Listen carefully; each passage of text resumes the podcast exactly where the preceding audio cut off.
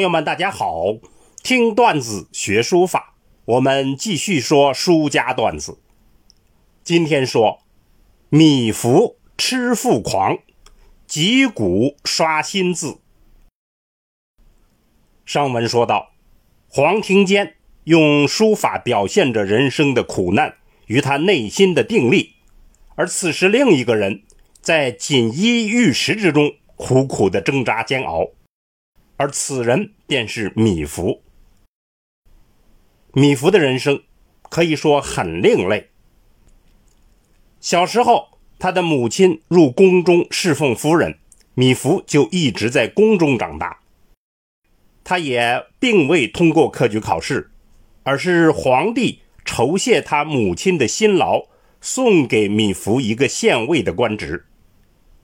因为他行为怪诞。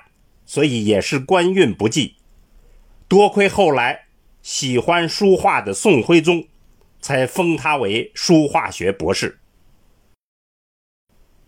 米芾这个人，两个字可以概括：痴与狂。先说他的痴，《米芾传》里头记载说，他到安徽就任知府，见到府中有一块巨石，他就郑重其事。拜石为兄。还有一次，他得到一块奇石，竟然一连三个晚上抱石而眠，还嘱咐苏轼为此石作名。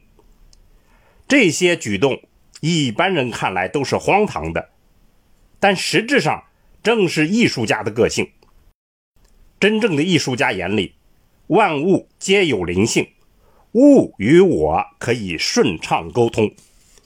米芾的作品中，正是这种痴迷、书写中间的倾心投入感，他对艺术的痴爱、沉醉、忘我，以致完全淡忘了功名利禄，才使他卓然成名，流芳千古。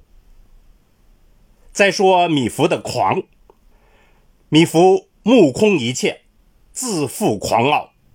有时候竟连书圣王羲之都不放在眼里。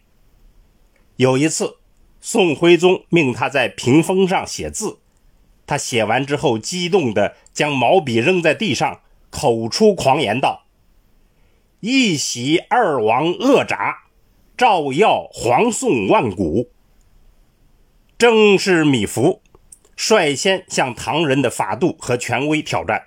他甚至扬言，自己的书法。是古衣冠人梦中传授，与前辈无关。米芾对前辈的批评，并非信口雌黄，而恰好表现了一些真挚拙见，令人耳目一新，体现了真正艺术家的胆识与气魄。米芾书法的创新和独特风格，其根源也恰在此中。由于痴狂，米芾的书法成就就显得卓然不群。我们概括为一粒笔法、一条道路和一种境界。先来说他这一粒笔法。有一次，宋徽宗让他评价本朝的书家，米芾毫不客气，除了皇上本人的字，他没敢评价，其余全部点评一番。准确形象，而且一针见血。他认为蔡京不得比，蔡襄是乐字，黄庭坚是苗字，苏轼是画字。问到他自己的字，则称为刷字。这个刷字看似戏谑自谦，实则道出了书法的精要。体现了米芾用笔迅疾而进见、尽心尽事尽力这种独特的笔法，极其传神。大家细心一读米芾的《蜀素帖》，就会体会到刷字的神妙。再说到米芾开创的一条道路，在《海月名言》，这是他的名著。他在这里面用别人的说法称呼自己的书法为“集古字”，就是收集古字，这很能道出米芾书法成功的内幕。米芾借宫中生活之便，观赏临习了一般人都不可能看见的历代名迹。晋唐所有的大书法家，米芾几乎是临遍了。他七八岁学颜真卿，后来又改学柳公权。达到了可以乱真的地步。在众多的古人中，王献之和褚遂良对米芾影响最大。米芾的沉着痛快、豪迈飞扬，正是传承了王献之的神韵。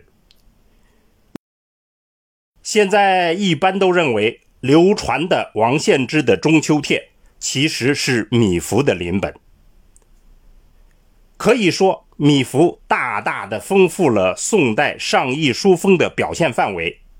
他在苏黄的路数之外，开出了极古创新的新的创作道路，堪为楷模。最后，我们再说米芾的境界。在他的巅峰时期，米芾所追求的书法境界，他自己描述为“稳不俗，显不怪”。老不枯，润不肥，要在变化中达到统一，又要把果与藏、肥与瘦、疏与密、简与繁等等的对立因素融合起来，这确实是非常高的境界。米芾与楷草篆隶个体皆精。行书尤为奇绝，他的行草书札也颇多精品，《蜀素帖》《调溪诗帖》还有《盐山名帖》等都是他的代表作，其境界之高，别具一格，实在令人敬佩。米芾的短处主要是刻意求异，上气弄性。总体来看，米芾给我们的启迪在于。要善于发现独特的机会，让自己的秉性在机会中伸张，当吃则吃，当狂变狂，为书法趟出一条自家路径。正当米芾在中厅大肆痴狂之际，幕后一阵怪笑，如龙似凤，走出一红衣人物，气宇非凡。阴阳难辨，欲知后事如何，且听下回分解。听段子学书法，我们下次再见。